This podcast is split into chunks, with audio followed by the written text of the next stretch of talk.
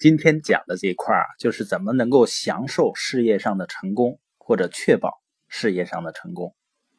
那我们需要解释的一个问题呢，就是什么是战略？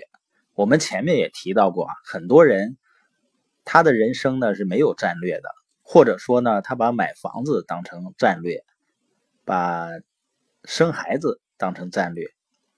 那你说，难道这个不重要吗？不说家庭第一吗？实际上，一个人如果不把工作或者生意放在首要位置或者重要位置，当成战略来规划的话，那很容易变成房奴啊、卡奴啊。在经济压力很大的情况下，有了孩子，我不认为这是把家庭放在第一位的表现。那战略呢，实际上很简单，它就两个东西构成的。第一个呢，就是你的目标是什么；第二个呢，就是怎么实现你的目标。那一个真正好的目标呢，实际上它能够给你带来热情，而且激发一个人的强大的内在动力。但这一点呢，好像就不是很容易。作者呢，经常参加校友聚会，他发现呢，很多校友啊，在毕业的时候啊，理想可能是做一个文学家呀。总之呢，他们都有一些自己喜欢的、想要做的事情，但是一毕业呢，都跑去找一份有安稳回报的。看起来、听起来很好的事情在做，然后呢，他们当时借口呢，就说等我先赚够钱了，我再回来做我想干的事儿。那没想到的是呢，经过三十年、四十年以后再聚会的时候呢，这些人还在做那些他们认为自己不得不做的事儿，他根本没有去做那些他真正想做的事情。那他们从一开始选择的目标就不是能给他带来内在动力。能激励他的目标，他们有的呢，事业上看起来很成功，但是呢，内心却缺乏幸福感，因为呢，上班变成了一个不得已不去做的事儿，得挣钱养家糊口嘛，所以呢，就觉得人生有的时候特没劲儿。这里呢，作者提出一个理论，叫动因理论，也就是说，什么才能够真正激励一个人？我们过去总觉得说啊。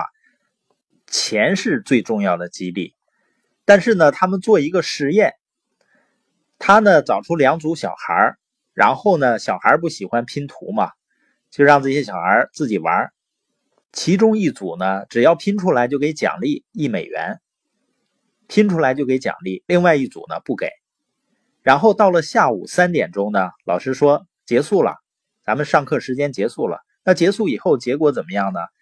就是给一美元那一组的，一听说结束呢，转身就走了，就不玩了。而没有给过钱的那一群小孩呢，会怎么样呢？就一直在玩。所以说呢，比激励理论更重要的是动因理论，就是他做这件事呢，有没有发自内心的愿望。那么什么才可以给我们带来发自内心的愿望呢？这里面总结了几点。第一个呢，就是能够。带给你真正想要的生活，所以一个人想明白自己究竟想要什么是很重要的。那第二点呢，就是要有挑战性。第三个呢，就是要获得认可，就是在你工作当中啊、学习当中能够及时获得正向的反馈，哎，让你觉得自己很棒。第四个呢，就是能够得到不断的个人成长。这一点呢，实际上在小孩身上体现的应该是最明显的。小孩子的任务呢，或者说工作呢，就是玩，是吧？但是在玩的过程中，他有没有得到成长呢？实际上是能得到很大的成长。所以他充满了好奇心，甚至于呢，每天玩的都舍不得睡觉，一刻都不闲着。我觉得小孩子这么兴奋，这么精力充沛的玩，就是因为他在玩的过程中。他的很多好奇心，很多好奇的东西能够得到满足，能够得到理解。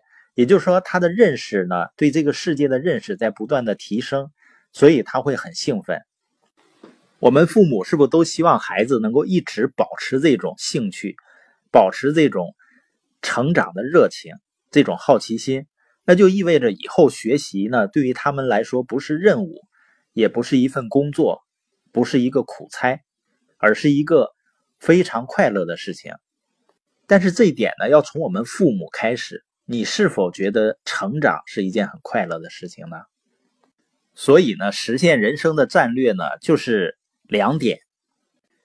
第一点呢，就是要基于内在的动因，找到你要做的事情，也就是能实现你想要的，同时呢有挑战性，而且能获得认可，并且呢能够不断的得到成长。